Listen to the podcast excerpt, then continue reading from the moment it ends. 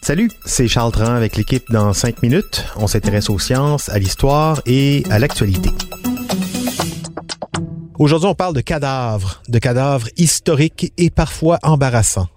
Le président espagnol Pedro Sanchez veut retirer la dépouille du dictateur Franco dans un lieu discret. Au lieu de se débarrasser de l'héritage du franquisme, ça a au contraire éveillé les nostalgiques de ce franquisme qui se font désormais entendre comme jamais en Espagne. Mais qu'est-ce qu'on fait des cadavres qui traînent dans les placards de notre histoire? Voici Baptiste Zapirin.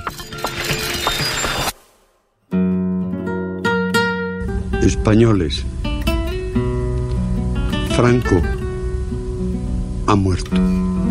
La dépouille du dictateur espagnol Franco repose actuellement dans la vallée de Los Caídos, une basilique grandiose construite à 50 km de Madrid pour honorer les victimes de la guerre civile.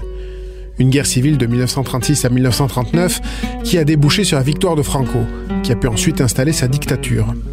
Alors en Espagne, la gauche s'est fondée sur l'antifranquisme. Alors elle ne veut pas que Franco ait droit à un lieu de sépulture aussi grandiloquent creusé dans la roche, avec une croix de 140 mètres de haut. On veut en finir avec le culte de Franco. Mais c'est tout le contraire qui est en train de se passer.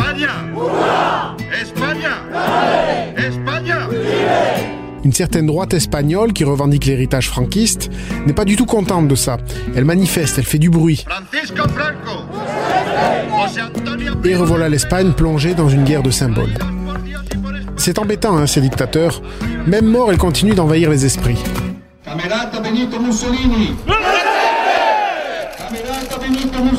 Regardez en Italie, Benito Mussolini, le Duce, l'allié d'Hitler pendant la Deuxième Guerre mondiale. Les communistes l'ont attrapé et fusillé le 28 avril 1945 à Milan.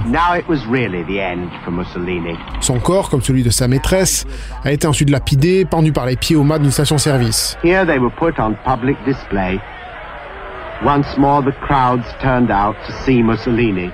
Mais ensuite, il était compliqué à gérer ce corps. Les autorités l'ont d'abord inhumé dans une tombe anonyme, mais ça n'a pas pris un an pour qu'un fasciste vole le cadavre qu'on a retrouvé ensuite dans une malle, cachée par un couvent. Il repose aujourd'hui dans une crypte familiale, discrète, mais visitée tous les ans par 100 000 personnes. Toujours une star, ce Benito. Il y en a plein d'autres des histoires de même. En Irak, le lieu d'enterrement de Saddam Hussein est devenu un sanctuaire très visité. Même chose en Libye avec Muammar Kadhafi. Chez nous aussi, on se demande quoi faire des figures honteuses de notre histoire. Pas de leurs dépouilles, mais avec leurs souvenirs. Ce débat revient régulièrement avec le nom de nos rues. C'est revenu en 2017 à Montréal, avec la rue Amherst. Le prochain chantier que je vais m'occuper personnellement, c'est le général Amherst. Il va prendre le bord. Out. Le maire de Nicodère ne voulait plus que le général britannique Jeffrey Amherst ait une rue à son nom. Un an plus tard, la nouvelle mairesse Valérie Plante a confirmé qu'elle poursuivrait la démarche. Le nouveau nom de la rue n'est pas encore décidé, mais il devrait être autochtone. Bye bye Amherst, donc. Le général est une figure réellement historique, hein, puisque c'est sous son commandement que l'armée britannique a conquis aux Français la ville de Montréal en 1760. Il est alors devenu le premier gouverneur britannique pendant l'occupation militaire de la Nouvelle-France. Mais il est resté dans les mémoires comme un triste personnage. C'est qu'en 1763, après le soulèvement de Pontiac dans les Grands Lacs, Amherst a suggéré d'envoyer aux Autochtones des couvertures infectées par la variole. Le 16 juillet, il envoie une lettre à son colonel où il écrit texto Vous veillerez à infecter les Indiens en utilisant des couvertures souillées, de même que tout moyen pouvant contribuer à éradiquer cette race exécrable. Amherst haïssait les natifs. Il voulait les exterminer. Alors c'est un peu malaisant d'avoir l'air d'honorer celui qu'on surnomme le père de la guerre bactériologique.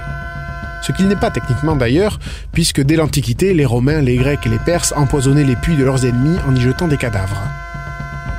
À Victoria aussi, en Colombie-Britannique, on a déboulonné l'été dernier une statue de John MacDonald.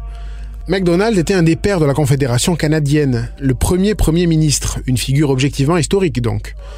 Mais il est aussi le père fondateur des pensionnats pour autochtones, qui ont tenté d'assimiler les enfants autochtones en les extorquant à leur famille et les coupant de leurs racines, de leur culture, dans des conditions épouvantables, agressions sexuelles, mauvais traitements physiques, psychologiques, des pensionnats qui ont coûté la vie à 3200 enfants. Bref, vous voyez, tous ces personnages dont on vient de parler ont commis ou encouragé des actes que personne ne veut avoir l'air de saluer. Mais faut-il pour autant cacher les dépouilles, déboulonner les statues, effacer les noms ou relativiser leur importance? On trouve de nombreux historiens pour dire que faire ça, c'est dangereux, que pour tirer les leçons du passé, il faut commencer par le garder en mémoire, et que se mettre la tête dans le sable est contre-productif. La ministre de l'Environnement, Catherine McKenna, qui gère aussi la Commission des lieux et monuments historiques du Canada, estime aussi qu'il est important d'accepter cette histoire avec ses bons et ses moins bons côtés, pour la raconter afin de permettre aux gens de réaliser qu'ils peuvent faire mieux. Alors voilà, peu importe comment on s'y prend, l'important sera de ne pas oublier ce qu'ont fait ces personnages. Qui ne sait pas tirer les leçons de 3000 ans vit seulement au jour le jour. C'est Goethe, l'auteur allemand, qui a écrit ça. Pour nous, au moins, ce sera plus facile. L'histoire du Canada, en tout cas depuis la conquête européenne, celle dont on juge plus durement les acteurs, ça a même pas 500 ans. Baptiste citait Goethe, je me permets de citer Nietzsche. L'homme de l'avenir est celui qui a la plus longue mémoire. Merci Baptiste Zapirin. C'était en cinq minutes.